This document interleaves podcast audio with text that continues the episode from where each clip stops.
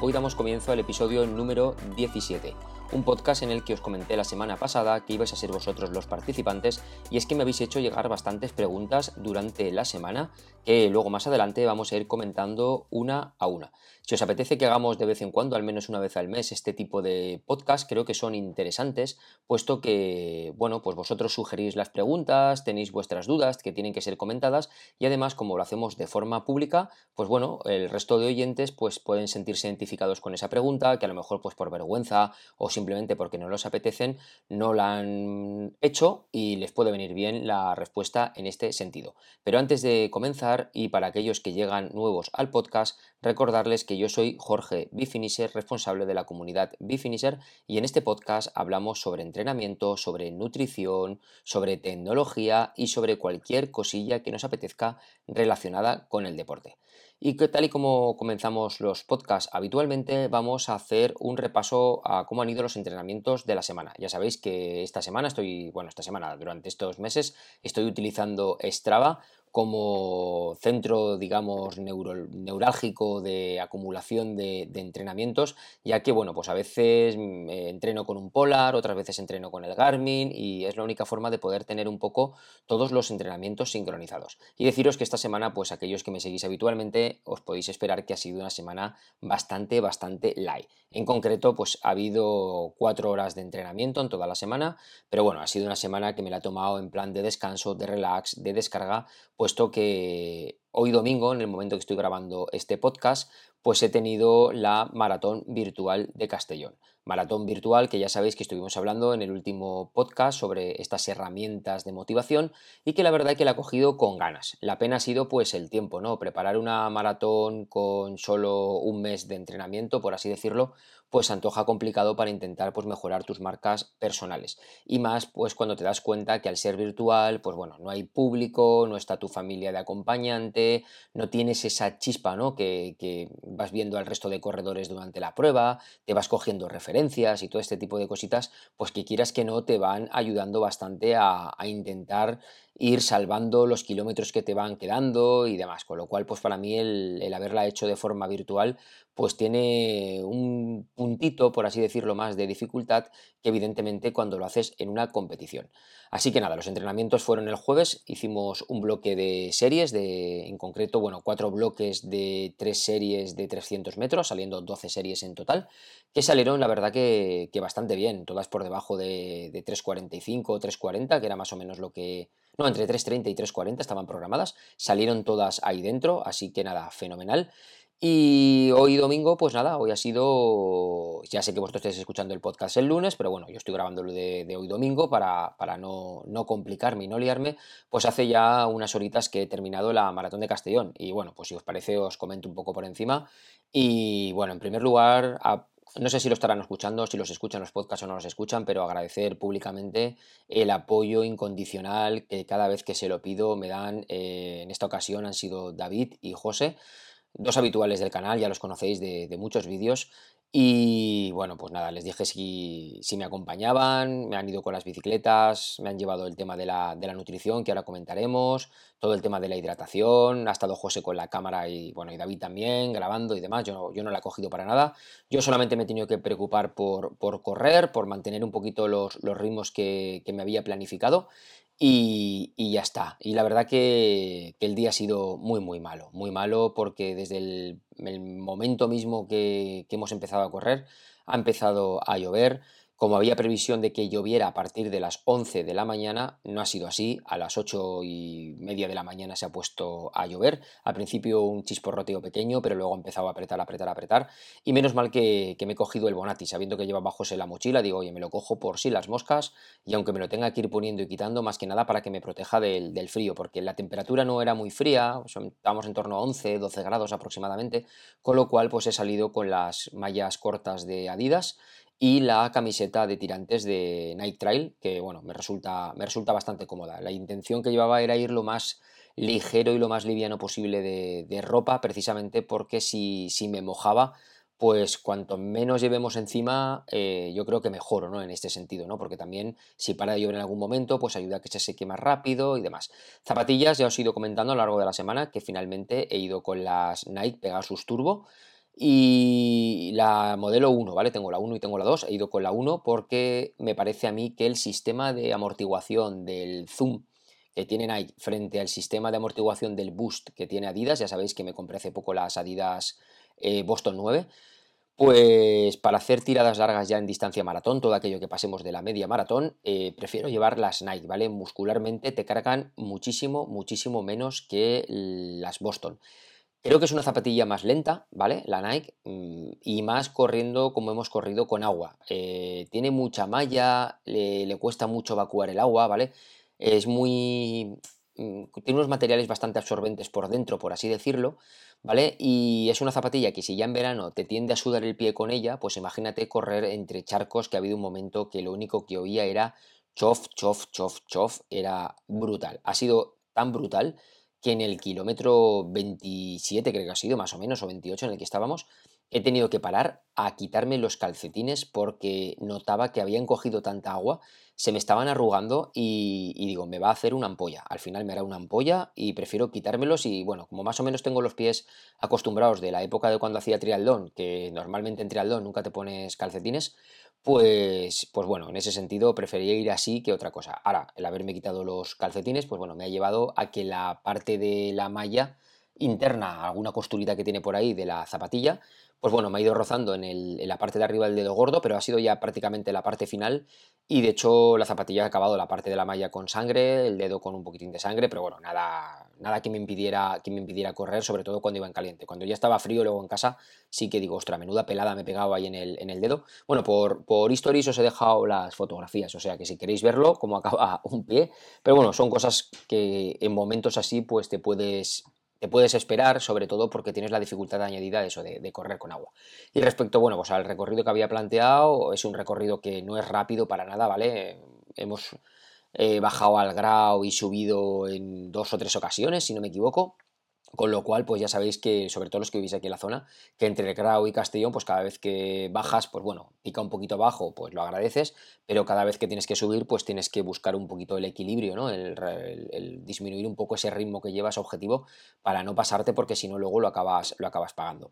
Si a eso le añadimos, pues el aire que se ha levantado con el agua, que ha habido un momento que parecía que caía ahí la de Dios, un mar pues, pues bueno, la verdad que se ha hecho complicado. Y el tema del correr con el Bonati, pues la verdad que yo lo había gastado en alguna ocasión con lluvia y es un chubasquero que, bueno, claro, no, yo creo que no está pensado para, para correr con tantísima agua y hay un momento que eh, pesaba un montón, o sea, ha sido, ha cogido tanta, tanta, tanta agua, se me pegaba al cuerpo, como también llevaba la camiseta de tirantes que llevaba empapadísimo, con todo pegado, me costaba como, como moverme, tampoco me lo quería cerrar mucho porque como tampoco transpiran, pues digo, no tengo ganas de que, de que me empiece a entrar ahí tipo de deshidratación o que empiece a, sudar o generar ahí más calor del habitual y la vayamos a liar, así que ha sido pues un rato a ratos me lo, aunque lloviera, ¿eh? a ratos lo llevaba puestos, a ratos lo quitaba y ha sido más que nada pues, los ratos en los que me tenía que ir protegiendo del, frío, ¿no? Para, no quedarme, no quedarme.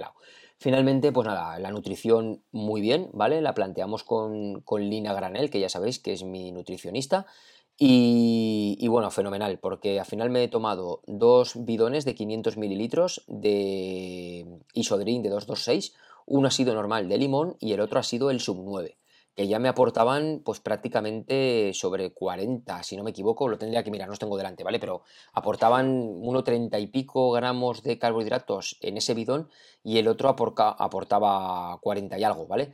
Eso sumado a los dos geles que me he tomado de 226, los, unos grandotes que hay también, que, que tenéis las fotos en Instagram, ¿vale? Son bestiales esos geles, porque esos geles tienen 50 gramos de carbohidratos cada uno y, bueno, pues vas cubierto de sobra las necesidades de carbohidratos de, que tienes que tomar. Porque claro, el Sum 9 también lleva sales, también lleva un poquito de, cafeína, ¿sabes? Lleva, lleva ahí un mix de todo, ¿vale? Y a nivel de sales, pues iba a echarme dos cápsulas de sal dentro de los bidones, pero como ya llevan sales y como la previsión era de que no iba a hacer nada de sol y iba a llover, pues digo, bueno, tampoco creo que vaya a pegar una sudada muy bestia, creo que con las sales que tengo ahí mejor, porque es una mezcla que no he probado, ¿vale? No he probado a meterme las cápsulas de sal de 226 dentro de los bidones con esa mezcla del isotónico, que es más que isotónico, es carbohidrato líquido, pues digo, no vaya a ser que me sienten mal y paso de, hacer experimentos con gaseosa y no me la juego. Así que nada, con esa nutrición la verdad ha ido bien. He desayunado fuerte esta mañana, eh, un pastel de naranja con café con leche, una pieza de fruta y, y, bien, he salido cargadito y la verdad que a nivel de... Lo he notado porque a nivel de ritmos no ha habido ni un solo parón, ¿vale? En ese sentido ha estado súper bien porque el ritmo desde la salida hasta terminar lo que es la maratón ha estado genial porque, porque nada, fenomenal, en el sentido de que lo típico que cuando te quedan 3, 4 kilómetros para terminar una maratón y eso, pues ya empiezas a, flojear, mucha gente se pone a andar, que ya no puede, ha llegado pues la reventada muscular y todo ese tipo de cosas. Y, y, nada, yo no he notado absolutamente nada de eso. O sea que ha sido todo perfecto, porque, porque muy bien, o sea, se nota que el trabajo de fuerza que estaba haciendo, el tema del bajar, mm, más que peso, el tema de, bajar grasa, que también quieras que no, pues te ayuda. Aún queda mucho trabajo, ¿vale? Todavía, me veo en los vídeos y todavía queda faena, pero bueno, esto ya se sabe que no se consigue ni en uno ni en dos meses, es una cosa que es constancia, constancia, constancia, ir cumpliendo y bueno, y va dando sus frutos, que es lo que más, lo que más me, gusta y, lo más contento que me he quedado en ese sentido pues del resultado que hemos obtenido. Al final pues han sido 3 horas 3 minutos y bueno, mm, ni me lo pensaba yo que en una maratón virtual en la que prácticamente te diseñas tú el recorrido, que ya os digo que no ha sido un circuito rápido como el que se suele pensar cuando hay una competición, que invitan a los típicos keniatas para intentar buscar pues, una de las maratones más rápidas y cosas así, pues este circuito no era rápido, con los inconvenientes de toda la lluvia, del peso que llevas en las zapatillas mojadas, que si ahora me quito Bonati, ahora me pongo Bonati, cuatro veces que me ha tocado parar a, orinar y demás, pues bueno, pues al final, pues hacer tres horas, tres minutos, pues estoy muy, muy contento. Así que nada, gracias a todos los que me habéis estado mandando mensajes de apoyo por Telegram, por, Instagram también, por las stories y todo eso, y sobre todo pues a, David y José que estarán los dos pues heladitos porque quieras que no en la, en la, bicicleta, que no te estás moviendo, que no vas rápido y tenían los pies helados, pues bueno, espero que no, que no se constipen por mi culpa los pobres. Y nada más. Y ahora si os parece, pues nada, vamos a comenzar con las preguntas que me habéis ido dejando y vamos con la primera pregunta. Esta primera pregunta nos la hace llegar Carlos. Buenas noches, Jorge. Nada, te lanzo mi pregunta. ¿Cómo acabaste al final en el mundo del atletismo? ¿Habías practicado algún deporte antes?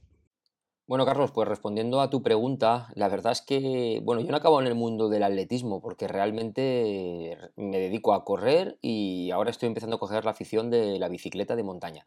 Es verdad que yo hace muchos años antes de correr siempre he sido de MTB, ¿vale? He estado muchos años haciendo bicicleta de montaña, bicicleta de montaña, bicicleta de montaña.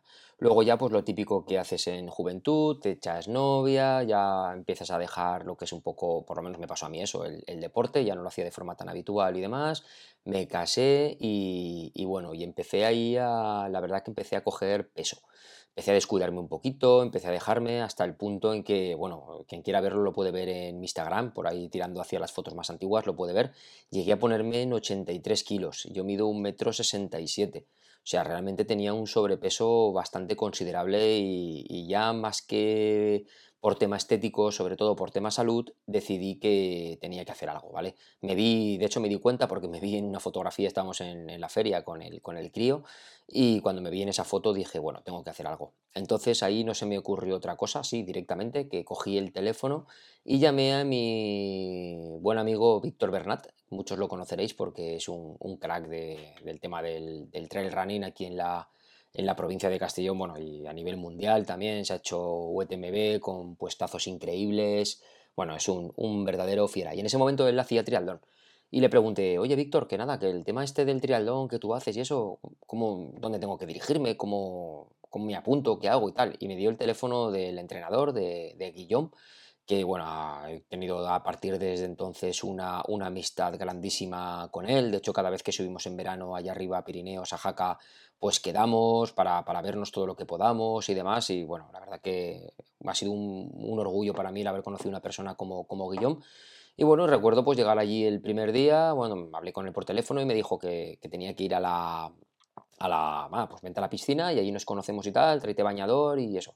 Y yo, bueno, pues imaginaros, 83 kilos, me compré un bañador de estos de turbo paquete, ¿sabes? Ahí sin vergüenza alguna y nada, y me dijo que si había nadado y esas cosas, y bueno, algo he nadado.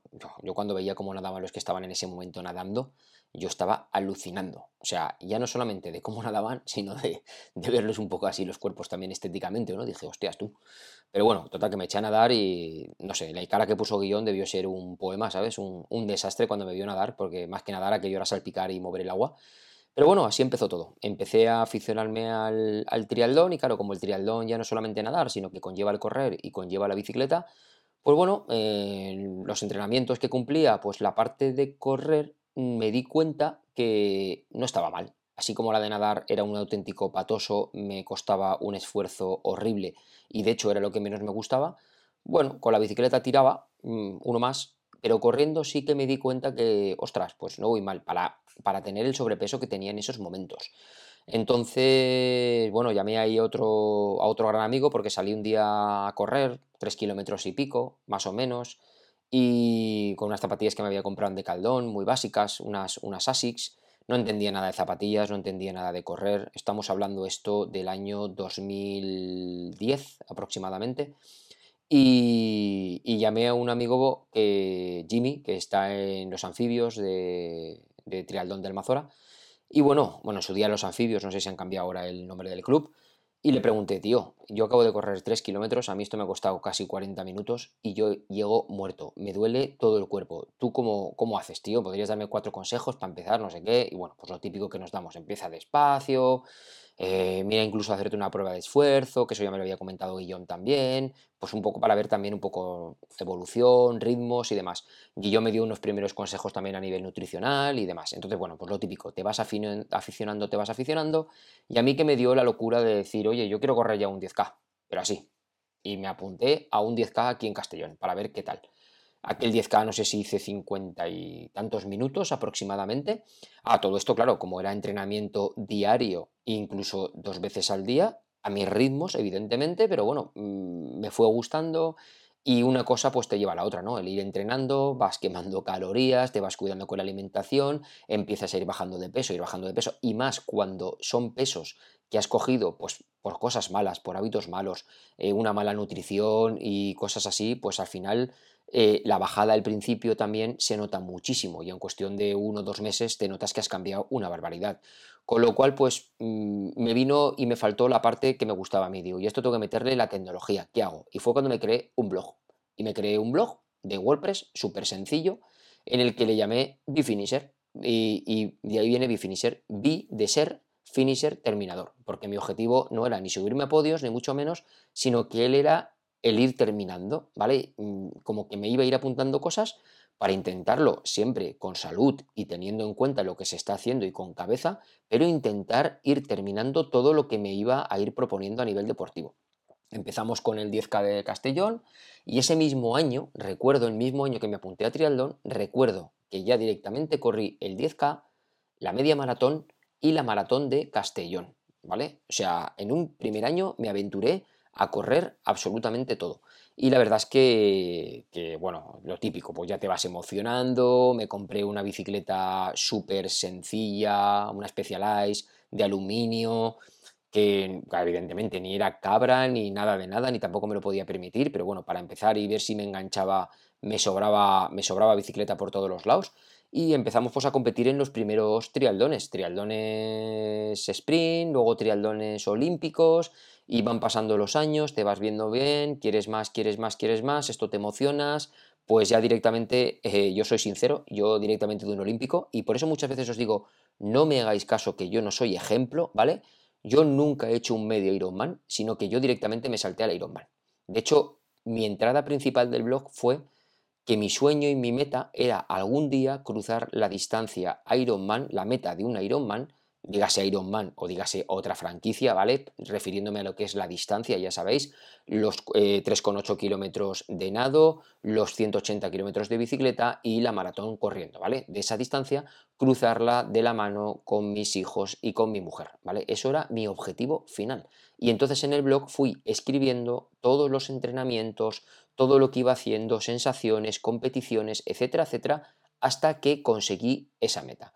¿Qué ocurrió? Que hubo mucha gente que me seguía el blog, tanto gente del club de triatlón como gente de fuera que me escribía y tal, y me decía, yo ponía mucha foto, ponía vídeos pequeñitos y tal, y entonces me propusieron, eh, oye, ¿por qué no te haces un canal de YouTube? Porque la verdad que lo explicas guay, con mucha naturalidad y demás, y de ahí surgió el canal, ¿vale? Pero a tu pregunta, que cómo he terminado en el atletismo, pues así es como he terminado en el atletismo. No es atletismo, para mí no es atletismo propiamente dicho, porque atletismo, pues mm, yo veo más eh, correr en pista, eh, otras disciplinas que tienen y demás, ¿vale? Lo mío es más, pues, la afición de correr, que sí, que bueno, que es una prueba más del atletismo, pero yo creo que poco a poco le he ido dando una vuelta de tuerca, poniéndole mi, por así decirlo, mi estilo, hacerme mis propios retos personales, mm, ir aumentando distancia, que me ha ido gustando mucho, y bueno, metiéndole esas pequeñas variaciones dentro de, lo que es la, e, el correr.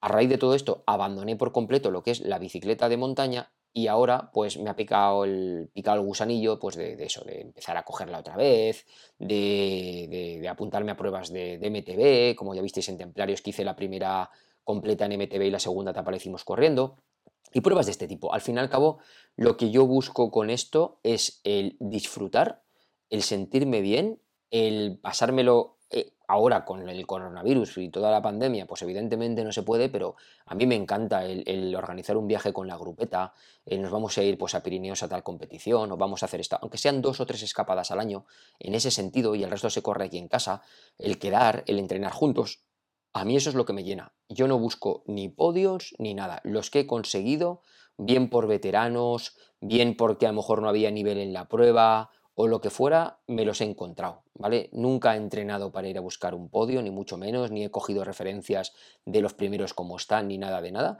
Y bueno, y, al final pues son cosas que llegan como consecuencia de, de lo que estás haciendo pero no ha sido el decir mm, quiero ser deportista tal y me pongo atletismo en una pista machacado a entrenar en un no fue al revés fue pues a consecuencia de querer bajar peso sentirme bien estéticamente de sobre todo también por salud pues a partir de ahí me aficioné muy muy bestia al deporte.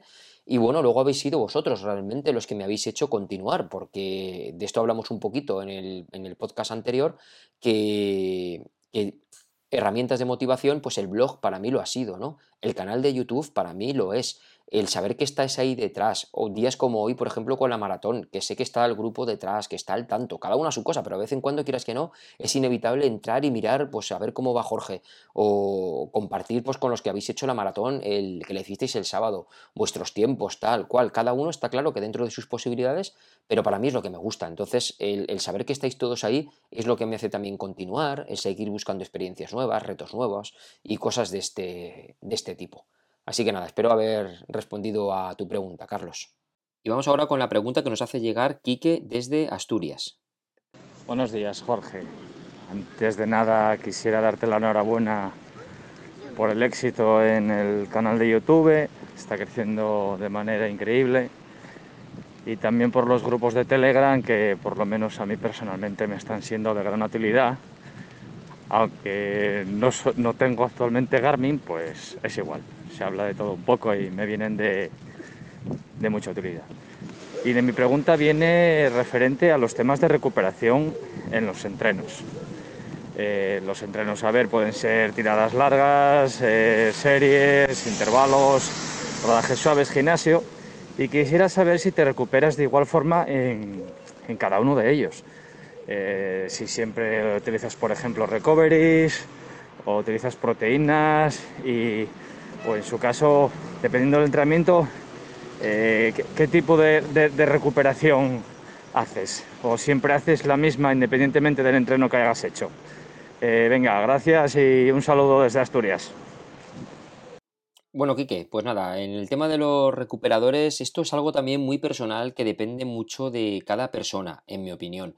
Yo, evidentemente, no recupero igual eh, para todos los entrenamientos, ¿vale? Varía muchísimo si ha sido un entrenamiento exigente o una tirada larga, hablando tiradas largas, pues más de 27, 30 kilómetros aproximadamente, o incluso si ha sido un entrenamiento, aunque haya sido una hora, pero, pero muy intenso, ¿vale? O simplemente un entrenamiento, pues el típico rodaje, como me comentas, pues que vas a, ritmos suaves, trabajando Z2 más o menos, y que, y que, bueno, que evidentemente pues también hay que recuperar.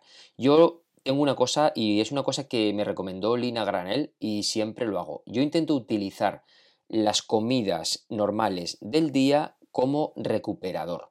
¿De acuerdo? Si yo, por ejemplo, el caso de hoy, llegas de la maratón y te quedan 20 minutos, 25 minutos, media hora como mucho para comer, yo ya mi, mi recuperador es directamente la comida.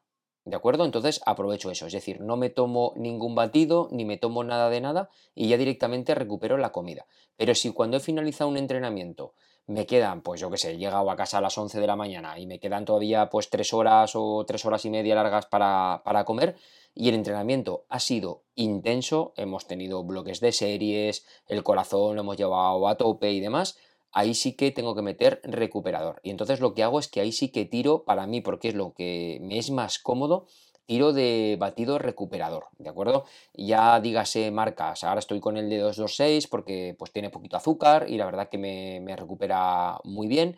A veces he consumido el de Victor Endurance, pero ese, pues por ejemplo, pues tiene mucho más aporte de azúcares y si lo que quieres es eh, no ganar esas calorías que, has estado perdiendo, ¿vale? Porque vas buscando un objetivo muy definido de pérdida de peso, pues tienes que buscar un recuperador acorde a, ese objetivo, ¿no? Aunque hayamos perdido mil calorías, Luego no podemos pretender recuperarlas pues metiendo recuperadores que tienen mucha base de azúcar, ¿vale? Como pasa, por ejemplo, con ese de, de Victory.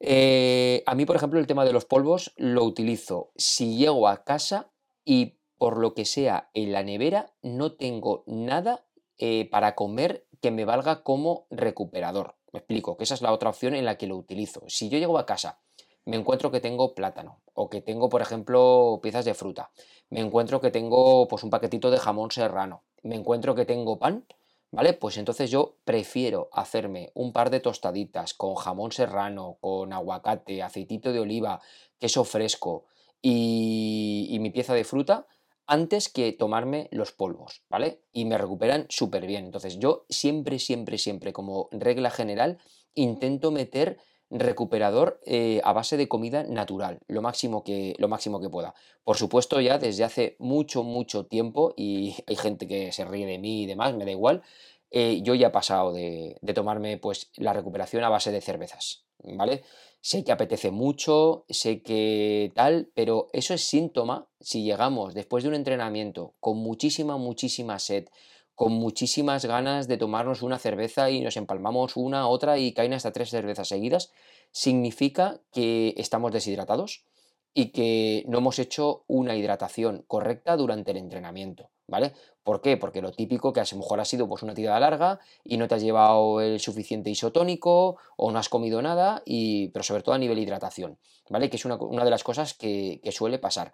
Yo si llego alguna vez y me tomo, porque hemos, yo qué sé, pues hemos terminado en un sitio que tenemos que almorzar y me tengo que tomar una cerveza, me la intento tomar siempre sin alcohol, ¿vale? Ya sabéis que el alcohol son muchísimas calorías vacías que se dicen que no van a ningún lado, ¿vale? Pero que se quedan ahí y, bueno, es, un desastre si estás, como en mi caso, buscando pues, un objetivo de, pérdida de grasa, de pérdida de peso y ese tipo de cosas. Entonces, norma general, eh, entrenamientos intensos, eh, tiradas largas y también trabajos de fuerza intensas, ¿vale? En las que, por ejemplo, has hecho hits y cosas así, ¿vale? Eh, siempre, siempre, siempre tomo recuperador, independiente del tiempo que haya estado entrenando, ¿vale? Porque a veces he hecho entrenamientos de calentamiento, las series y demás, y a lo mejor el entrenamiento ha sido 50 minutos, ¿vale? Pero, por ejemplo, cuando hago eso, pues normalmente ya sabéis que salgo a entrenar a las 6 de la mañana.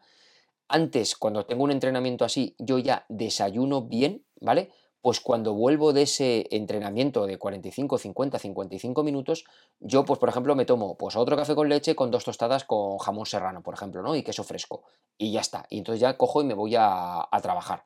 Y para mí eso de momento pues me va bien como recuperador. ¿Por qué? Porque luego a lo mejor a la hora y poco, ¿vale? Pues entonces ya aprovecho y me hago un bocadillito de atún, o me tomo pues, un plátano, o me llevo yogur griego, por ejemplo, pues con arándanos y nueces, y cositas así, ¿vale? Entonces, siempre, siempre, siempre intento que sea natural. En caso de que, porque donde estoy no me puedo hacer algo de comida natural, o llego a casa y no tengo productos no me valgan como recuperadores, pues porque mira, tenía que ir a la compra y no me queda queso fresco, no me queda nada de lo que hemos comentado, y entonces no me voy a coger una bolsa de patatas, por ejemplo, ¿me entiendes o no? Que sé que a muchas veces apetecería con una cerveza, o sea, no. Entonces ahí sí que tiro del batido recuperador. Y también lo utilizo muchísimo cuando salimos a hacer, sobre todo los fines de semana, que salimos a la montaña, yo ya lo que, lo que hago es que me llevo en el shake, el shake es el vasito este que comentamos hace poco en el, en el grupo de Telegram, que lleva una pieza metálica dentro, en el que yo ya me lo llevo lleno de agua o de leche, en función de lo que me apetezca en ese momento. Normalmente cuando me voy a la montaña me lo llevo de agua, lo dejo en el coche y, me llevo pues una, la bolsa directamente del recuperador o el bote o lo que tenga, ¿vale? Me lo llevo directamente. Y entonces allí cuando hemos terminado el entrenamiento me echo mis dos, tres o cuatro cacitos que correspondan del recuperador que estoy tomando en ese momento en el shake y me lo como, o sea, me lo tomo y me lo bebo allí mismo, ¿vale? Antes ya incluso de subirme al coche. Porque ya sabéis que la ventana que queda para recuperar el cuerpo después de un entrenamiento o una tirada larga o lo que sea, tenemos aproximadamente unos 30 o 40 minutos como máximo para poder darle al cuerpo todo el aporte recuperador que necesita. Y cuando hablamos de recuperadores, hablamos de recuperadores completos, hablamos de, hidratos, hablamos de sales minerales, hablamos de vitaminas, hablamos de, todo lo que llevan los, los recuperadores hoy en día.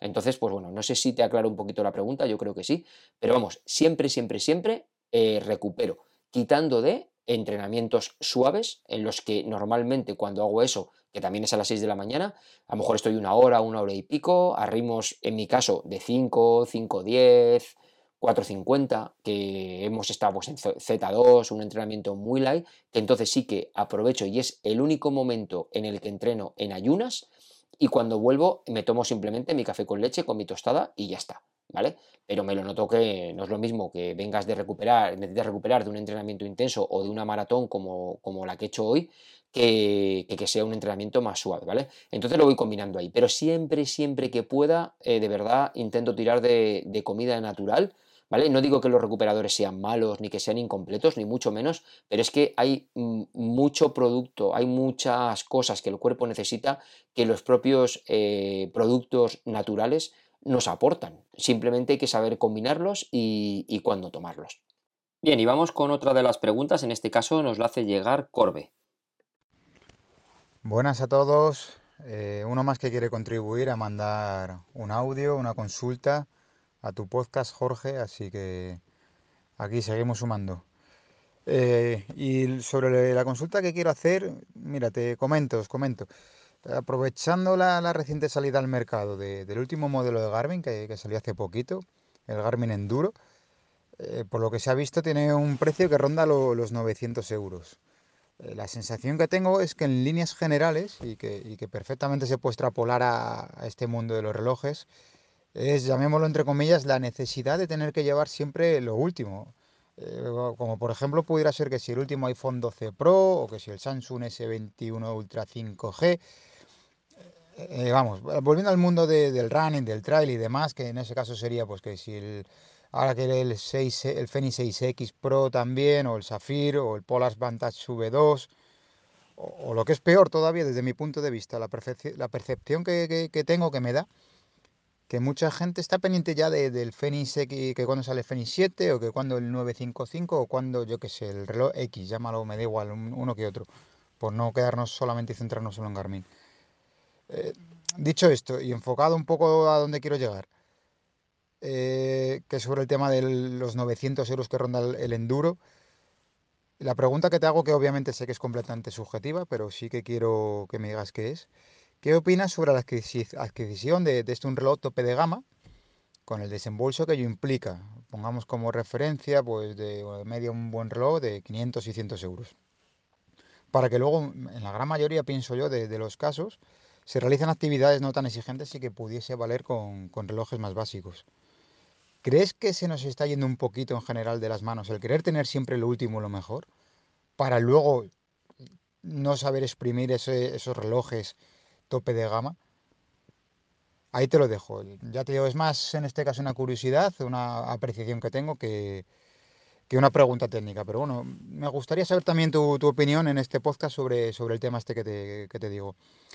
Nada, eh, ahora nada, eh, simplemente felicitarte por todo el trabajo, todo el curro que te pegas, la comunidad Bifinisher que cada vez es más grande, cosa que, que me alegro, que sé que, que estás día a día ahí, dándole que te pego, dándole caña. Y, y nada, que un saludo muy fuerte y enhorabuena, Titán. Nos vemos, nos escuchamos. Enhorabuena.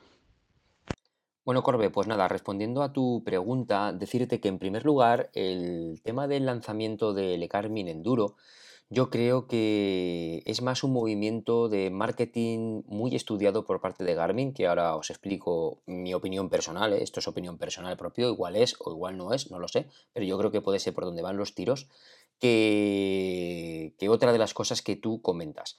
A ver, eh, no tiene ningún sentido que lancen un reloj con 20 horas más de autonomía de las que ya tiene el Fenix 6X Solar eh, y que además sea más caro, como bien dices, y que además le quitan los mapas, la wifi y la música. El único sentido que yo no encuentro a ese movimiento es que lo que hasta ahora nos parecía un reloj caro y que yo creo que no ha sido ningún éxito de ventas como ellos esperaban, ese Fenix 6X Solar, y claro, pues ahora eh, viendo que sale un reloj nuevo, que sale en 900 euros, etcétera, etcétera, pues te parece barato, entre comillas, lo que nos ofrece el Fenix 6X Solar con sus 60 horas de autonomía, su cristal Power Glass para el tema de la carga solar y además tenemos música, tenemos mapas, tenemos wifi, tenemos Garmin Pay, etcétera, etcétera, etcétera. Entonces yo creo que eso es un movimiento de marketing en el que van a fabricar muy poquitas unidades del enduro precisamente para darle un empujón a las ventas de esa tecnología solar y en concreto de ese Fenix 6X solar, ¿vale? Yo creo que van a ir por ahí los tiros. Os lo quería comentar esto en el vídeo del enduro, cuando tenga el reloj disponible, para que estoy esperando recibir una unidad para poder testearla, ver esos materiales y demás. Pero bueno, os lo adelanto ya aquí en el, en el podcast por donde va siempre mi punto de vista de opinión personal. Y respecto a lo que tú dices del tema de los relojes, a ver, eh, el tema de... Somos, el ser humano por defecto cada vez eh, somos más de consumo, ¿vale? Es verdad que las marcas aprovechan de que esto es una afición, ¿vale? Un deporte, una afición, llámale como el que le gusta jugar a golf, el que le gusta hacer ciclismo de montaña, ciclismo de carretera, la pesca o lo que sea. Entonces se aprovechan de que no es un producto de primera necesidad para ponerlo a los precios que lo quieran. Y más cuando en el mercado ellos van lanzando y nosotros vamos comprando. Siempre va a haber un mercado de gente que quiere lo último, que tiene dinero y que no le importa saber si lo van a exprimir o no. Está claro que cuando se lo compran es pensando en que, en que bueno, van a, van a darle marcha a ese reloj, van a poder exprimir todas sus funcionalidades. Luego viene pues un poco el, entre comillas, el, el fracaso, ¿no? El, la decepción de que, ostra, me compra un pepino, me gasta un pastizal, pero es que me doy cuenta que no le saco partido. ¿Por qué? Porque a lo mejor ves a gente, a compañeros de grupeta, con relojes que se han gastado menos de la mitad de lo que tú te has gastado en el tuyo y que el reloj mm, hace lo mismo que tú por lo menos estás haciendo con ese reloj. Al canal llega muchísima gente que el comentario más habitual es, ostras, muchas gracias por ayudarnos a sacar partido a tal reloj o a cual reloj o lo que sea. Llevaba un año con él y prácticamente no lo utilizaba, estoy descubriendo un montón de funciones gracias a ti, etcétera, etcétera. Yo soy una persona que a mí me encanta exprimir la tecnología al máximo, incluso ir más allá, ¿no? Darle, si, si es posible, más funcionalidades o más posibilidades de las que tiene, pues, pues aún mejor. Entonces, a mí me gusta estar a la última, precisamente, ya no solamente por mí, porque me haga falta a nivel deportivo, que muchas veces no me hace falta para nada, sino por intentar mantener el canal con los vídeos más actualizados respecto a tecnología deportiva, siempre y cuando se pueda. Pero soy sincero y soy el primero que digo en el que muchas de las funciones que tenemos ya en los relojes de hoy prácticamente eh, no las utilizamos. Tenemos, bueno, no, no cientos, ¿vale? Pero tenemos decenas de métricas por configurar, por añadir en pantallas de datos, que no sabemos ni lo que son, ni las vamos a utilizar y aunque las lleváramos puestas, luego no le vamos a hacer caso. ¿Vale? ¿Cuánta gente hay ahora que a raíz de poner algún vídeo con el tema o que lo ha visto en alguna publicación o en algo, por ejemplo, correr con potencia? y se vuelven locos comprándose pues o el potenciómetro Stride o la cinta HRM Run o Tri o Pro para correr con potencia con su Garmin y luego por ejemplo mm, no, no aprovechan eh, datos, funcionalidades pues cómo combinar, por ejemplo, el tema de la oscilación vertical con la longitud de zancada, con el tiempo de contacto con el suelo, ¿vale? Esos vídeos que tengo en el canal que son, podríamos decir, muchísimo más teóricos en profundidad, en el que os enseño a interpretar todas esas métricas para utilizarlas a nuestro beneficio, ¿vale? Y eso, por desgracia, ocurre, ocurre mucho. Estamos acostumbrados a que queremos que nos lo den todo hecho, que no cojamos y perdamos tiempo leyendo un manual de instrucciones, sabiendo lo que lleva. Y es verdad que estamos muy acostumbrados a comprarnos lo último porque mi vecino lo tiene, mi amigo de grupeta lo tiene y yo no sé si lo voy a sacar partido o no, pero no voy a ser menos y yo lo quiero también. Las bicicletas de montaña, por ejemplo, hace años, tener una bicicleta de montaña que eran mil, mil y pico euros, era, tenías un pepino, era una barbaridad. Ahora te compras una bicicleta de mil y pico euros, yo qué sé, de Decathlon o de, o, igual, o, básica de Specialized o de Orbea o de Trek, te estás gastando 1.100, 1.200, 1.400 euros y es una mierda hablando en plata. ¿Vale? Ahora ya parece ser que si no tienes una bici mínimo 3.000 euros, lo que llevas es una castaña. Y ya estamos, lo estamos viendo ahora con los nuevos precios de las eléctricas, ¿o no? 6.000, 7.000, 8.000, 10.000 euros, las últimas RISE que, bueno, que vale que se puede financiar, menos mal que tenemos todo este tipo de cosas, pero que hay que ser conscientes que dentro de año y medio, dos años, esa tecnología o ese modelo que te has comprado no vale nada. O sea, se va a quedar eh, como lo más básico del mercado. Hace poco, tener un Fenix 5 era, ¡buah! Es que tenemos un Fenix 5, yo mismo disfrutaba con mi Fenix 5 sacándole partido, tal cual. Ahora, ¿quién quiere un Fenix 5? Empiezas a ver funciones que te incorporan los Fenix 6 Pro, el Garmin 945, los solares, y parece ser que, nadie quiere. Cuando con un Fenix 5 sigues un track, puedes correr con él y tener un montón de métricas, realizar, sea, programar entrenamientos personalizados, eh, puedes hacer un montón de cosas. ¿Que no tienes Garmin Pay? Bueno, vale, puedes pagar con el móvil.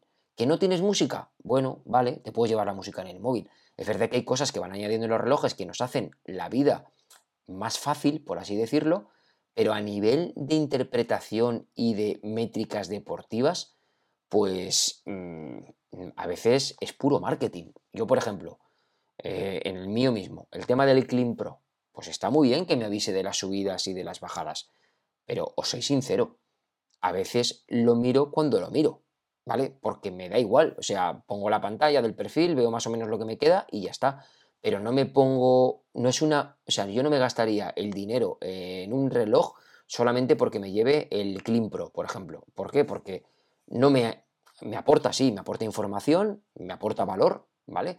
Pero no es una cosa que, que, yo necesite corriendo y que me preocupe, que me da exactamente igual, que voy a hacer esa ruta y ya sé lo que voy a tener que subir.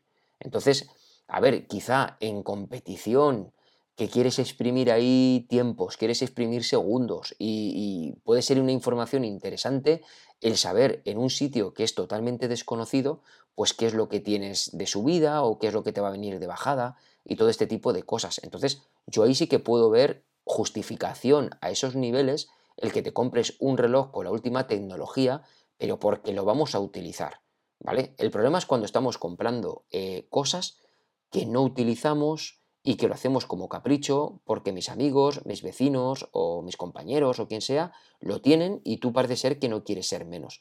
Pasa lo mismo que las zapatillas, o sea, nos estamos volviendo locos con zapatillas, que si placa de carbono, que si me impulsa no sé qué, que si es que estas las lleva Kipchok, las zapatillas valen 250 euros y resulta que, que me van a aportar pues 4 segundos por cada kilómetro y cosas de esas.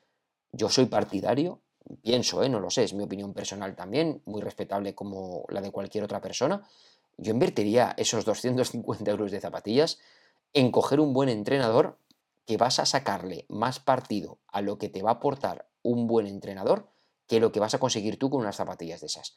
Otra cosa es ya la gente profesional que sí que ya tiene una técnica de carrera avanzada, eh, está en su peso, tiene un fondo, tiene unas cualidades físicas buenas, tiene una técnica de carrera correcta Y es verdad que ese pequeño aporte de, 4 segundos que le va a dar esa zapatilla, pues bueno, al nivel en el que se quiere mover, le puede ser interesante. Pero luego nos encontramos con un grupo, mm, como el que pueda ser yo perfectamente, en el que a lo mejor reúnes también cualidades corriendo, ¿vale? Eh, y eso que no tengo abuela, ¿vale? Ya me lo digo yo mismo. Pero bueno, puedes tener más o menos unas cualidades corriendo, pero que yo no me gasto ni loco 250 euros en unas zapatillas, pero ni de coña. Es que me las regalan y creo que voy y las devuelvo. Porque me parece una locura. ¿Por qué? Porque yo no persigo, ya lo he dicho muchas veces, no persigo podios entonces, ¿para qué las quiero? Prefiero que comprarme tres pares de otro modelo, variados, e ir probando, que esas zapatillas. Ahora, si me las deja, yo qué sé, me las deja Nike y las pruebo y me gustan y me las ha regalado, oye, pues mira, a caballo regalado no le mires el dentado, como el que dice, ¿no? Pero, pero que, sí, que te doy la razón en el que nos estamos volviendo un poco locos. Yo, por ejemplo, cuando hice la review del reloj del, del Honor GS Pro, la gente de Honor cuando me contactó conmigo me dijo, Jorge, por favor, pruébalo. Porque yo me creía que era un reloj chino, uno más, ¿vale? Y me dijo, pruébalo, sin ningún compromiso. No hay ninguna obligación de que hagas vídeo o no hagas vídeo. Tú pruébalo. Y si después tú consideras que te convence, haces lo que quieras. Coño, tengo que deciros que me quedé impresionado. ¿Que no tiene enlace con Strava? Mm, vale, no lo tiene. Pero a nivel deportivo, un reloj de 100, que está ahora creo que son 170 euros, con una pantalla AMOLED impresionante, las métricas que tiene más que de sobra y funcionalidades que no tiene ningún Garmin de 500 euros. Pero vamos, sobradísimo, pero sobradísimo.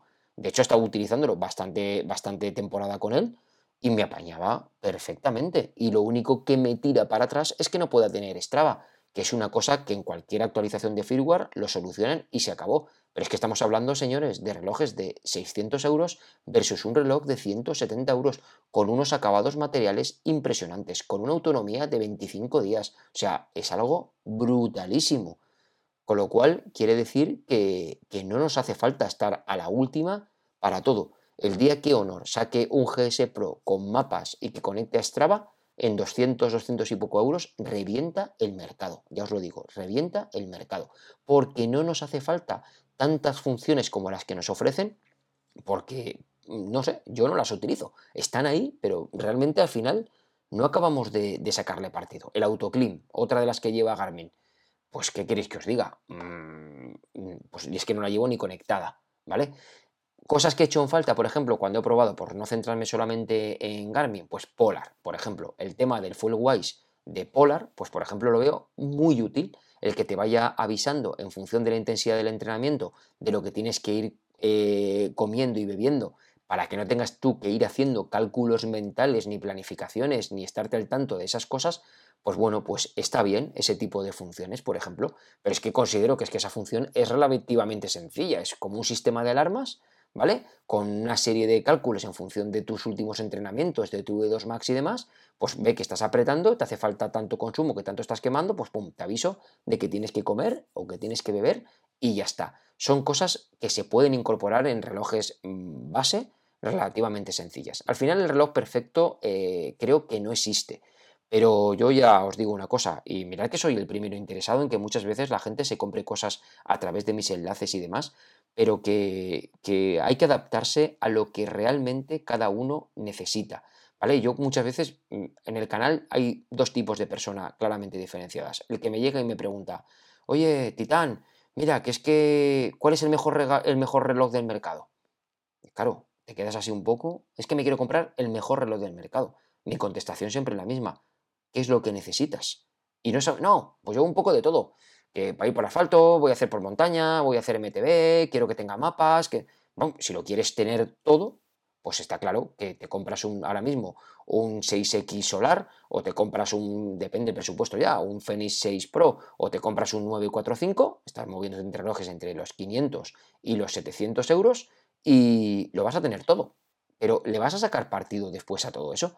Porque es que si al final acabas corriendo, programándote dos entrenamientos y cuatro tonterías más, con un 245 que te cuesta 300 y pico, tienes de sobra. Pero parece que si le falta un algo, ¿vale? Y luego te encuentras con el segundo perfil de gente que empieza con un reloj básico porque les duele gastarse el tanto dinero en lo que vale hoy en día un reloj y se dan cuenta de que al poco se les queda corto. ¿Por qué? Porque, porque ven publicaciones mías a lo mejor en las que he puesto una métrica o he puesto una fotografía de algo y se dan cuenta pues que su reloj no lo tienen. Ostras, pues esto sí que me gustaría.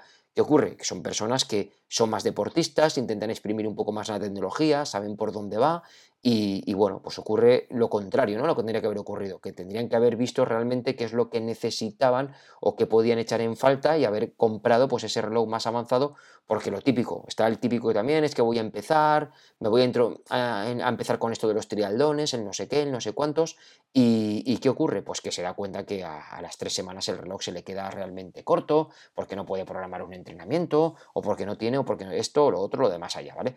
Entonces yo creo que es muy importante resumir tu pregunta, lo primero, definirnos qué es lo que necesitamos, qué es lo que queremos, qué es lo que esperamos, cuál es nuestro presupuesto y a partir de ahí tenemos muchísima, muchísima variedad en el mercado, no solamente de marcas punteras como Garmin, como Polar, como podría ser, mm, por llamar la puntera, Asunto, Coros, ¿vale?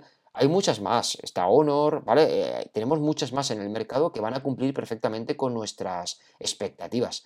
Y es lo que tenemos que, centrarnos, no dejarnos llevar por el marketing de las marcas, no dejarnos llevar por lo que tienen nuestros compañeros y, leer mucho, que no estamos hablando de 100 euros de un reloj, ¿vale? Estamos hablando, para muchas personas gastarse 600 euros en un reloj es mucho dinero, es una gran inversión, porque ya no solamente el reloj, después te enganchas si quieres la cinta de frecuencia cardíaca, que se te van otros 100 euros, después serán las zapatillas y al final cuando nos damos cuenta vamos a correr y vamos con 1000 euros encima. Entonces, eh, no hay que volverse loco y, nada, y hay que intentar comprar conforme a, lo, que, a lo, que, vayamos a, necesitar. Pero sí, respecto a tu pregunta, Corbe, un poco resumiendo ya como punto final, el mercado está loco, nosotros estamos locos y mientras nosotros sigamos comprando y pagando los precios que las marcas nos ponen, pues ellos van a seguir subiendo, van a añadirnos cada vez más chorraditas, por así decirlo, porque prácticamente ya se ha puesto de moda tener que sacar un reloj al año, cada año, o, varios variantes de ese reloj una vez al año, y cada vez innovan menos, en mi opinión, ¿vale? Son más chorradas de software, algoritmos y demás, que no es una información detallada y real como, como tal. Y, nada, y esto al final te pasa pues también como los móviles y te pasa con absolutamente todo. Tienes que un momento que parar y cuando realmente veas que hay algo en el mercado que necesitas o que te puede facilitar sobre todo la vida, a mí por ejemplo cuando el 945 iba con música incorporada, me facilitó un montón la vida. Pues para mí fue una de las cosas de compra. Si además encima ya te lleva los mapas y demás, y encima es, es ligerito de peso, pues fue cojonudo el cambio, ¿vale? Pero si no me llega a impactar por el tema de poder llevar la música dentro del reloj y el tema de los mapas, pues a lo mejor sigo con mi Fenix 5 tan contento y, ya está. Que también es verdad que cuando hice el cambio coincidió en que tuve el problema de los pines oxidados, Amazon me devolvió el 100% del dinero y entonces, bueno, pude con ese dinero comprar uno nuevo. Estuve viendo lo que había en ese momento en el mercado y como había tenido, entre comillas, la mala experiencia del peso del Fenix 5, pues decidí ir a por el, a por el 945 en ese momento y ya está. ¿Que viene 955 con LTE, sin LTE, etcétera, etcétera? Veremos qué es lo que lleva, veremos ese LTE cómo es, qué autonomías tenemos, qué nos proporciona aparte del LTE, porque yo el 99% de las veces salgo con el teléfono detrás y no es algo que realmente me pueda, mm, depende, valer la inversión que tengo que hacer solamente por esa funcionalidad. Hay que ver y valorar muchas cosas y fijaros que yo soy de los que exprimo el, reloj y estoy hablando de un reloj que me compre yo en propiedad. Otra cosa es que Garmin me lo ceda para haceros un review, unos análisis y demás, pueda disfrutarlo y bueno, y luego pues eh, ya valore si, lo compro o no lo compro. Buenas Jorge, lo primero enhorabuena por todo lo que haces, los vídeos que subes, los podcasts y todo lo que nos ayudas en el canal de Telegram. Eh, mi pregunta es la siguiente. Eh, tengo una banda de frecuencia cardíaca para el Garmin, la HRMetry, y me da los datos de técnica de carrera. En la oscilación vertical me sale siempre unos valores muy altos. No sé si es porque yo soy alto de por sí mido 1,84 o porque tengo una técnica de carrera que se puede mejorar bastante. Los datos de la última carrera me salen en 14,1 centímetros de oscilación vertical y el tanto por ciento es más o menos de un 11%. No sé si me puedes ayudar en algo con esto. Muchas gracias y un saludo. Bueno, Adrián, pues nada, en primer lugar, gracias por tu pregunta.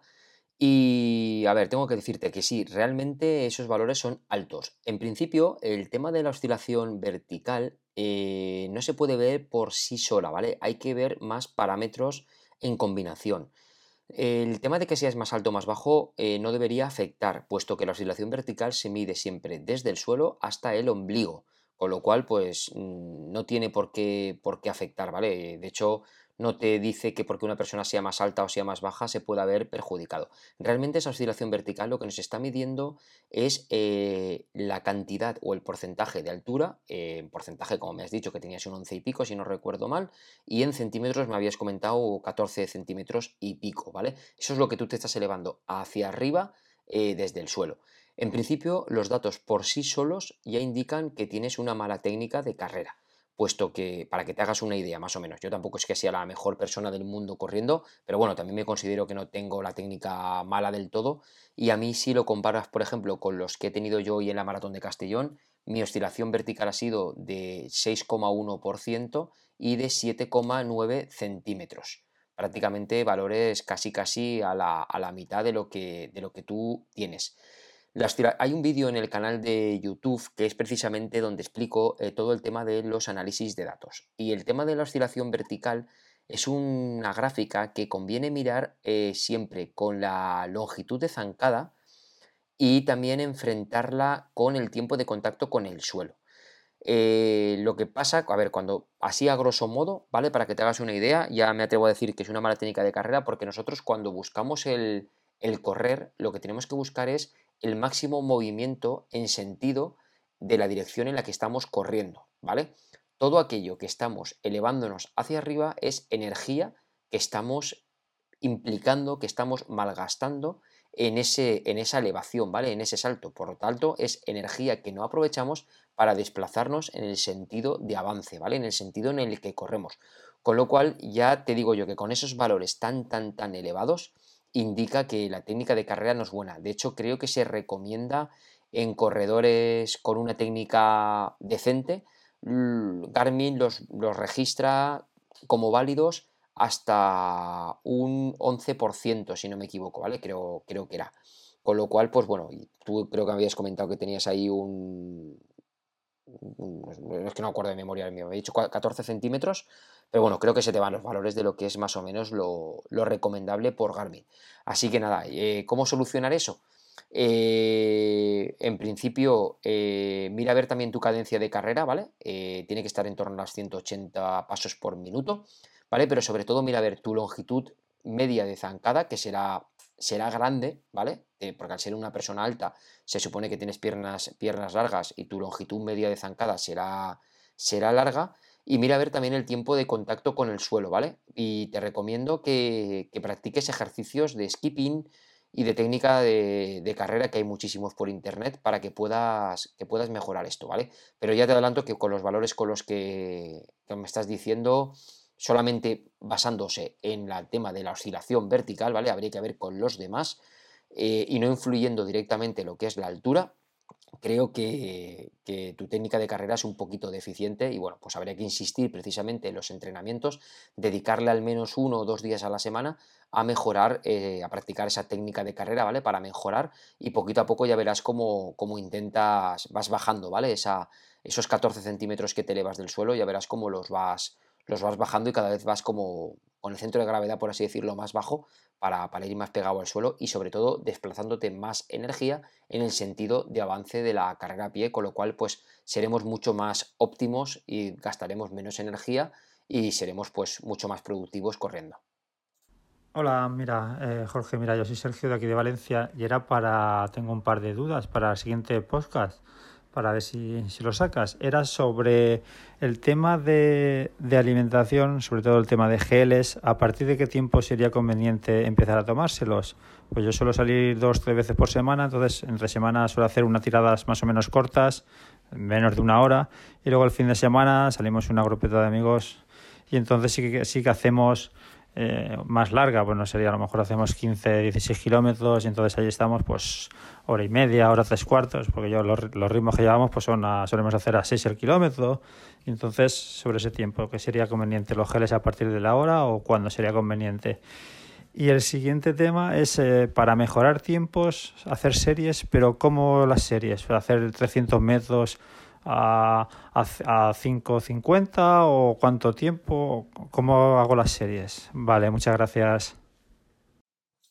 Muy buenas, Sergio. Pues nada, en, primer lugar, darte las gracias por tu pregunta y aportar para este podcast. Y nada, comentarte que el tema de los geles, pues a ver, esto tiene ya más o menos una teoría bien marcada. Eh, si son entrenamientos inferiores a una hora, no hace falta tomar absolutamente nada, ¿vale? Con lo que ya, si sales por la mañana, con lo que has desayunado o si sales a mediodía, con lo que has comido y tal, la primera hora lo tienes más que, cubierto. El tema viene ya cuando son entrenamientos más largos, ¿vale? Que está enfocado, me imagino que nos pasa casi todos, porque yo entre semana prácticamente no, no hay ningún entrenamiento en el que tome geles. Eh, es sobre todo las tiradas de los fines de semana, en las que ahí sí que ya nos podemos ir, como bien dices, dos, tres, cuatro horas o lo que sea. Entonces, eh, digamos que si vas a hacer un entrenamiento de dos horas, ¿vale? Pues en principio tendrías más que de sobra con, bueno, vienen lo que llaman los aportes de carbohidratos, es como una regla, es decir, eh, para esa segunda hora deberíamos de aportar entre 30 y 60 gramos de carbohidratos a la hora, ¿vale? Y, o sea, vamos a ver, para que nos entendamos, la primera hora deberíamos aportar 30 gramos de carbohidratos, si es un entrenamiento de, una hora, con lo cual con, con, el desayuno vamos más que cubiertos. Si vamos a estar ya dos horas, deberíamos aportar 60 gramos de carbohidratos, pero no sería 30 en la primera y 60 en la segunda, sino que ya deberíamos estar pensando en aportar 60 gramos de carbohidratos desde el principio, ¿vale? En la primera hora y en la segunda hora. Se supone que con un desayuno fuerte esa primera hora la tienes cubierta, pero en esa segunda hora deberías ya de consumir 60 gramos de carbohidratos. Y ya si son entrenamientos de más de 3 horas, ya pasamos a tener que hacer un aporte mínimo de 90 gramos de carbohidratos pero lo mismo que antes, desde el principio, primera hora 90, segunda hora 90, tercera hora 90. ¿Vale? Entonces, eh, esto es algo también un poco relativo, porque no todo el mundo es capaz de digerir pues, esa cantidad de carbohidratos, ¿vale? Eh, normalmente te quedas, te quedas corto. Tú piensas que un gel habitual de los estándares de los normales suelen tener pues, entre 25, 27, 30 gramos de carbohidratos.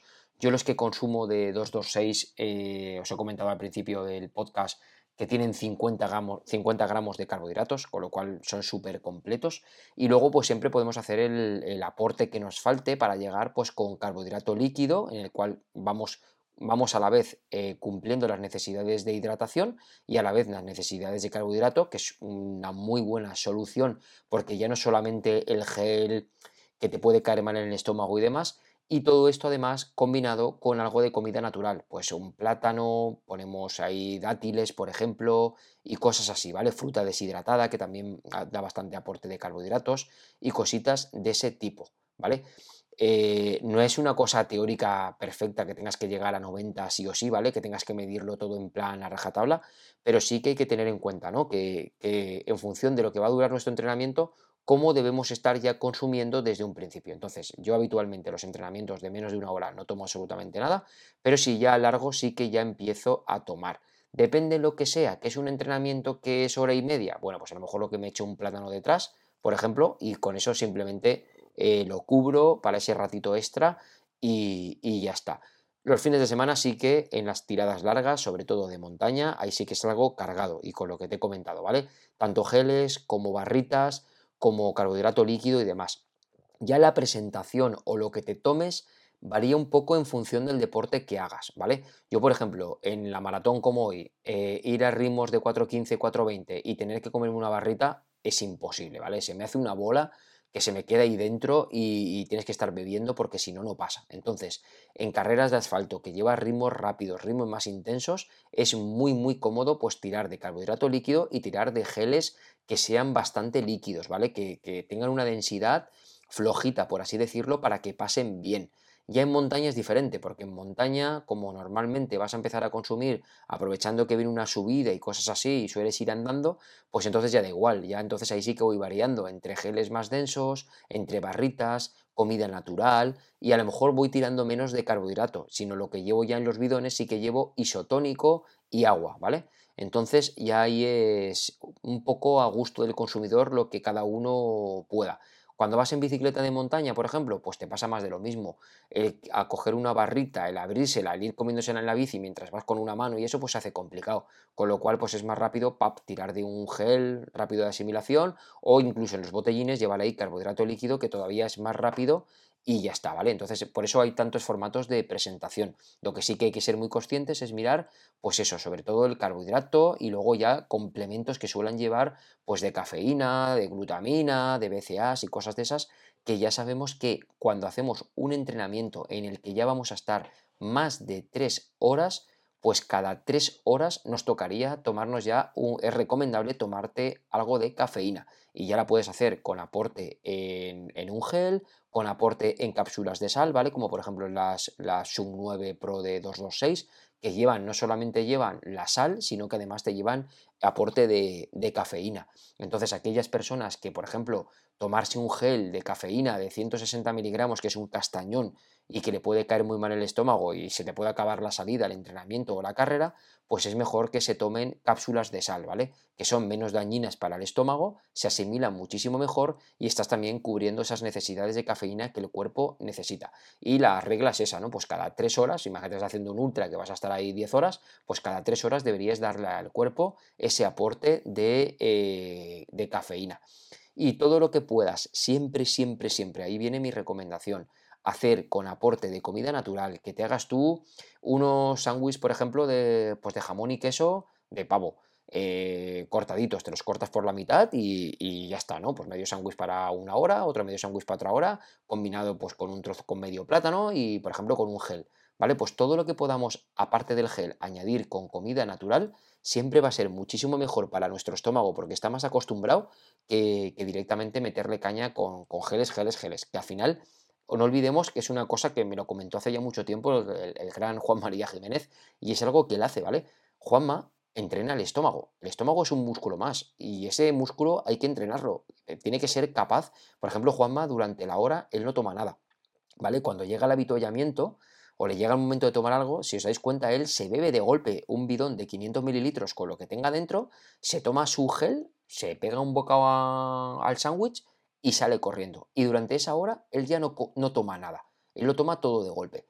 Eso lo hace una persona, lo hago yo, por ejemplo, ¿vale? Y acabo vomitando, ¿vale? ¿Por qué? Porque yo no tengo el estómago entrenado. Yo un día hablando con Juanma por WhatsApp y tal, se lo comenté y me dice, no, yo es que yo lo he entrenado. O sea, yo ha habido veces que he llegado a comerme en casa, pues mi plátano de macarrones y me he ido a correr. Y las primeras veces, pues iba con náuseas, con ganas de devolver y demás hasta que al final el cuerpo pues lo vas acostumbrando, lo vas acostumbrando. ¿Por qué? Porque cuando estamos corriendo, no olvidemos que el mayor aporte de sangre va a los músculos que están en acción y en ese momento son las piernas. Con lo cual, para un proceso de digestión intenso, el estómago también necesita que, la sangre le lleve ahí pues todas las cosas que necesita para hacer la digestión. Y claro, al estar corriendo, la sangre se va a las piernas, se va menos al estómago y es donde vienen los famosos cortes de digestión, es que se me ha hecho una bola, me siento ahí con ganas de devolver y tienes tus ratos que lo pasas francamente mal hasta que eso se deshace hasta puntos que muchas veces nos retiramos en las carreras o lo dejamos en un entrenamiento o, vamos aguantando, aguantando, bajando el ritmo, caminando más lentos y demás hasta que se nos pasa, empezamos a encontrarnos mucho mejor y ya eh, se ha pasado. Entonces por ahí el tema de tomar los geles y todo eso, hay que aprovechar los entrenamientos para probar sobre todo marcas nuevas, geles nuevos, barritas nuevas, ¿vale? Productos porque daros cuenta que unos tienen más glucosa, otros tienen menos y hay que ver que, que nos sienten bien, que nos caigan bien y cuando demos con una marca estamos entrenando con ella, que notamos el efecto que tienen, que notamos que funcionan bien, quedarte ya con esa y si tienes que cambiar, saber que hay que hacer todo el proceso de probarlos, de testearlos y todo eso antes de, utilizarlos luego en competición o en, o en, cosas serias en las que estemos pues, pues un reto deportivo que tengamos o una carrera que nos hayamos inscrito o lo que sea. Pero vamos, eh, el tema de tu pregunta, cómo tomarlos, pues eso, en función de si el entrenamiento es menos de una hora no hace falta tomar nada, eh, dos horas habría que hacer un aporte ya de 60 gramos de carbohidratos desde la primera hora y tres horas o más hay que hacerlo ya de 90 desde la primera hora. Y no hay que olvidar que todo eso tiene que ir combinado con mínimo 500 mililitros de agua isotónico o ya lo que fuera, ¿vale? Eh, también a la hora y también nuestras cápsulas de sal que no hay que olvidar. Lo ideal al final es buscar productos que nos aporten de la forma más cómoda y más rápida todos los nutrientes, sales y demás que necesitamos para, para cumplir los mínimos de nutrición y de hidratación que necesita pues mientras estamos nuestro cuerpo mientras estamos realizando ejercicio. Bueno, respecto a lo que me comentas de las series, no me dices si son series para mejorar velocidad, ¿para qué? ¿Para una distancia corta, un 5K, un 10K? ¿O mejorar tiempos, por ejemplo, una distancia más larga como una maratón? Porque ahí cambia. A ver, en principio para mejorar velocidad punta, por así decirlo, lo que tenemos que hacer son series cortas, ¿vale? Muy, muy intensas y con muy poco descanso. Eh, estamos hablando de intentar que el corazón no baje, llevarlo a lo más alto que podamos e intentar pues hacer series de 100, 200 metros, 300 metros en plan, que digo yo, agónico, ¿vale? Que, se note que estás trabajando muchísimo ahí la velocidad punta y todo eso, ¿vale? Hacer, por ejemplo, pues series de 200 o 300 metros con recuperación de 30 segundos y volver otra vez a, a salir, ¿no? Y además hacer bastantes, el orden de 10, 12, cositas así. Otra cosa es que lo que quieras es mejorar velocidad junto con resistencia para mejorar, por ejemplo, tiempos ya de una media maratón o una maratón, donde ahí sí que ya tenemos que hacer otro tipo de serie. Ya estamos hablando de hacer series de 2.000 metros, de 1.500, de 3.000 metros, ¿vale? A ritmos evidentemente no van a ser nunca jamás como los de las series de 300 porque no habría quien lo aguantara, ¿vale? Pero sí que tenemos también intentar que sean rápidas y ahí sí que vamos a meter ya unos tiempos de descanso, depende ya lo que queramos hacer, como estamos hablando de una distancia maratón o una distancia media maratón y buscamos una cierta resistencia del corazón, pues cuando vengan los descansos vamos a hacerlos normalmente al trote, ¿vale? Sin dejar que el corazón baje mucho y hacemos, por ejemplo, pues series de 3.000 metros con descanso de minuto y medio al trote y otra vez, ¿vale? Y a lo mejor pues metemos cuatro series o, cosas así, ¿vale?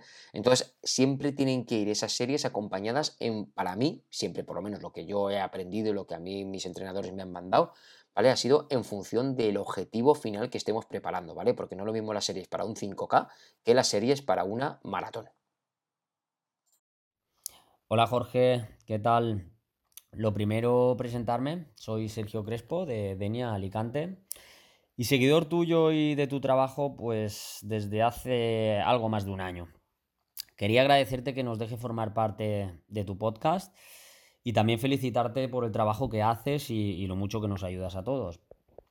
También saludar y dar la enhorabuena a la comunidad Bifinisher porque entre todos creo que tenemos un grupazo de, gente que ama el deporte y nos ayudamos los unos a los otros. Dicho esto, voy con mi pregunta. Me he propuesto como evento principal este año el Trail to Heaven de Benasque, el cual son 50 kilómetros con un desnivel acumulado de 5.800 más o menos. Me gustaría saber tu, tu, opinión al respecto de cuál sería el equipo ideal para llevar este tipo de trail pues llevar palos, no llevarlos, qué frontal, qué zapatillas, etcétera.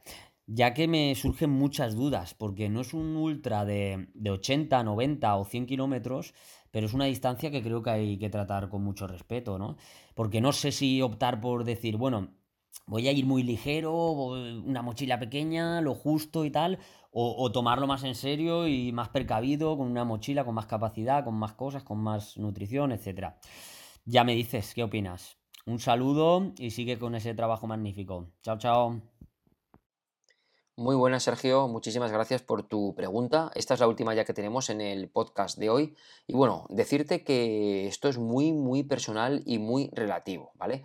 La distancia es una distancia como todas respetable, ¿vale? Una carrera de montaña de 50 kilómetros, ojo porque se puede hacer muy, muy duro, ¿vale? En montaña, en asfalto y en donde sea.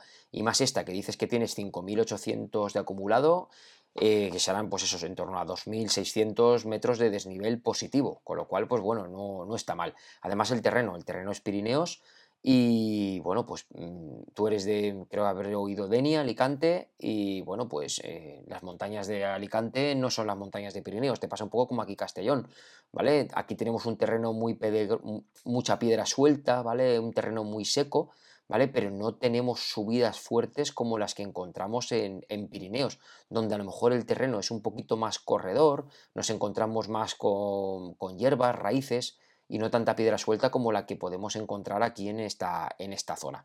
Pero aún así, nunca, siempre hay que tenerle máximo respeto a, las distancias en montaña. Es una carrera que en principio yo no llevaría frontal, ¿vale? Para no vas a estar tantas horas, si, es que tampoco es a la hora en la que salís ni nada, ¿vale? Pero se supone que si salís a las 7 de la mañana, 8 de la mañana, vamos, vas a tener tiempo más que de sobra para cubrir esos 50 kilómetros que me, que me comentas. Entonces el frontal déjatelo, porque es una carga y no, no conviene.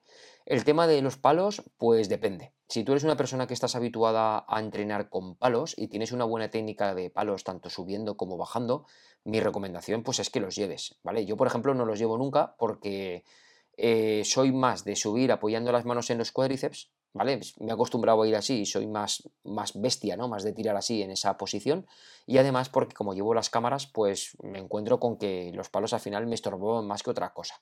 Entonces, normalmente, si me veis algún día con palos, es que no estoy grabando vídeo. Entonces, mm, yo no, yo no los llevo. Entonces, o los tienes una muy buena técnica de palos como la que tiene Luis Alberto, o, y estás tú acostumbrado que te notas que de verdad te apoyas bien y te son productivos y esas cosas, o si no, pues déjatelos, déjatelos en casa. Y respecto a la cantidad de material de, que hay que llevar, bueno, pues eso ya depende de muchos factores. Depende de la climatología, depende de los habituallamientos, y demás. Yo en principio, si es una carrera normal, que tienes tus habituallamientos más o menos separados a las distancias normales y todo eso, bueno, pues yo tampoco, y va a hacer un buen tiempo, que no te obligan a llevar mucho material obligatorio, yo no me complicaría la vida, ¿vale? Intentaría ir, como tú dices, ligero, con una mochila ligerita, ¿vale? En la que tú metas pues la manta térmica, te van a obligar, el teléfono móvil te van a obligar, el silbato que ya lo llevas incorporado en la mochila, y, claro, si no, si hace buen tiempo, pues no te van a obligar a llevar ni térmica, ni vas a tener que llevar tampoco chubasquero, ni pantalón impermeable, con lo cual, pues todo eso te lo puedes dejar y menos lastre que tienes que llevar. Evidentemente, cuanto más ligero corramos, va a ser muchísimo mejor, ¿vale? En ese, en ese sentido.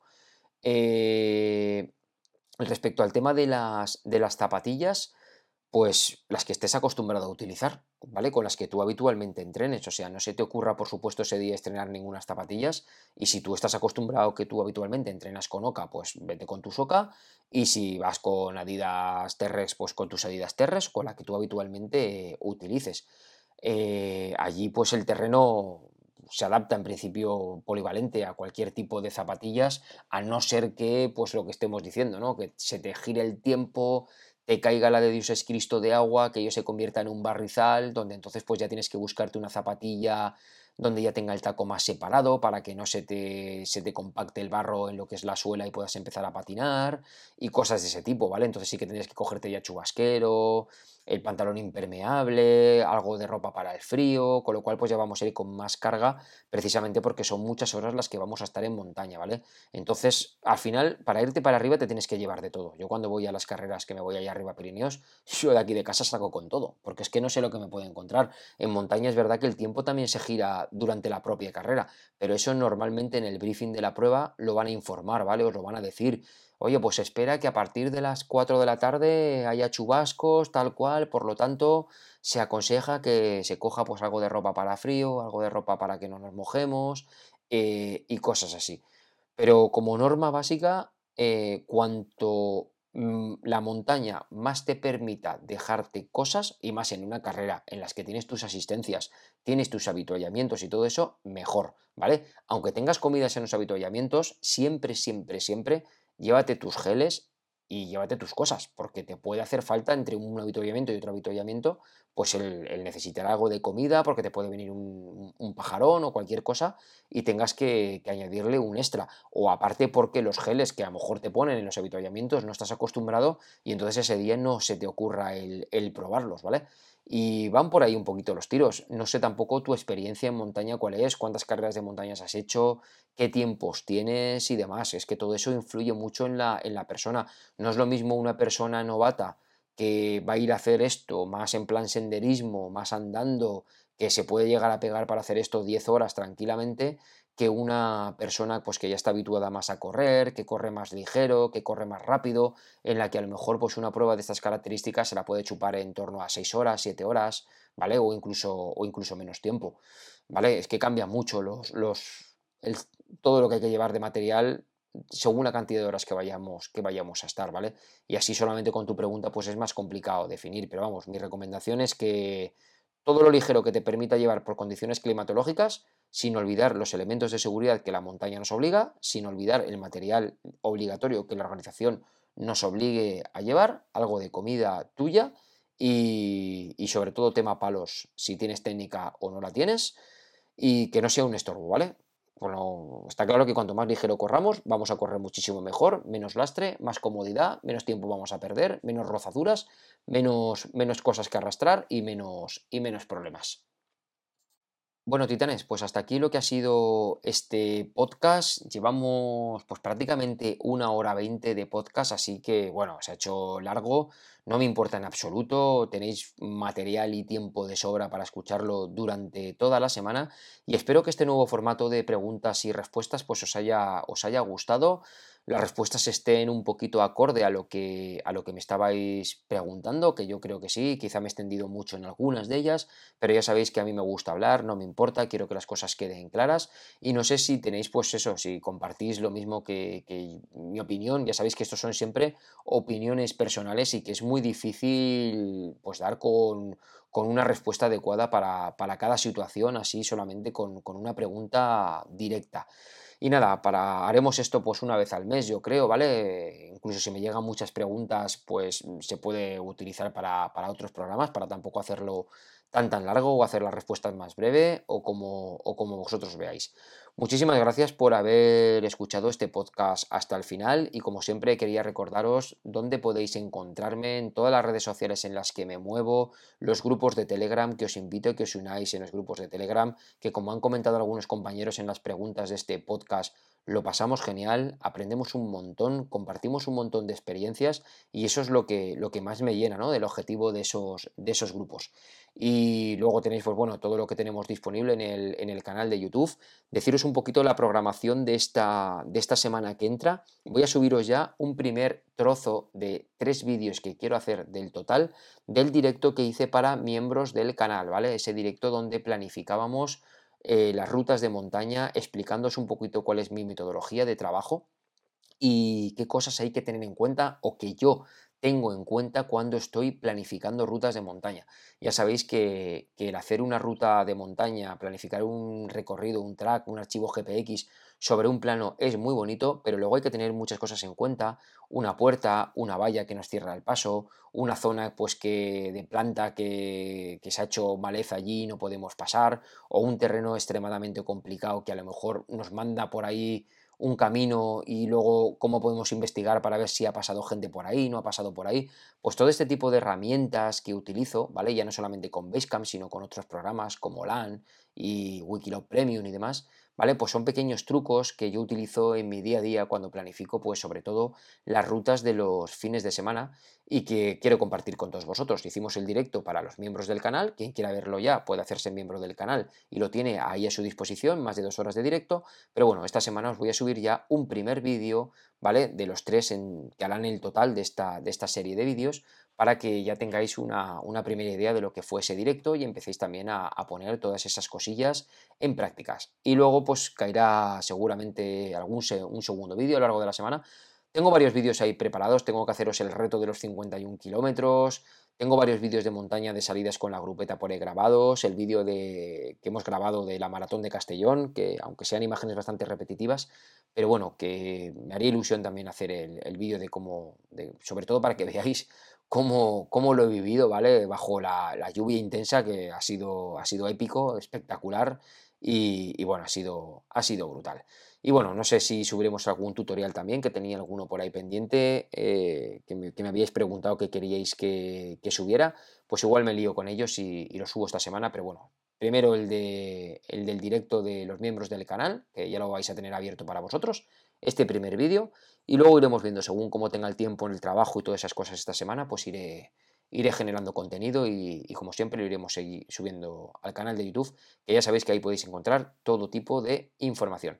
Por mi parte nada más en este podcast, Titanes, espero que os haya gustado ayudarme a compartirlo, dejarme vuestros comentarios a través de la plataforma de iBox o me lo dejáis en el grupo de Telegram o donde queráis, darle muchísimo apoyo, muchísimo cariño y como siempre os digo, nos vemos por el canal de YouTube, nos escuchamos por aquí por el podcast. Hasta otra. Chao, chao.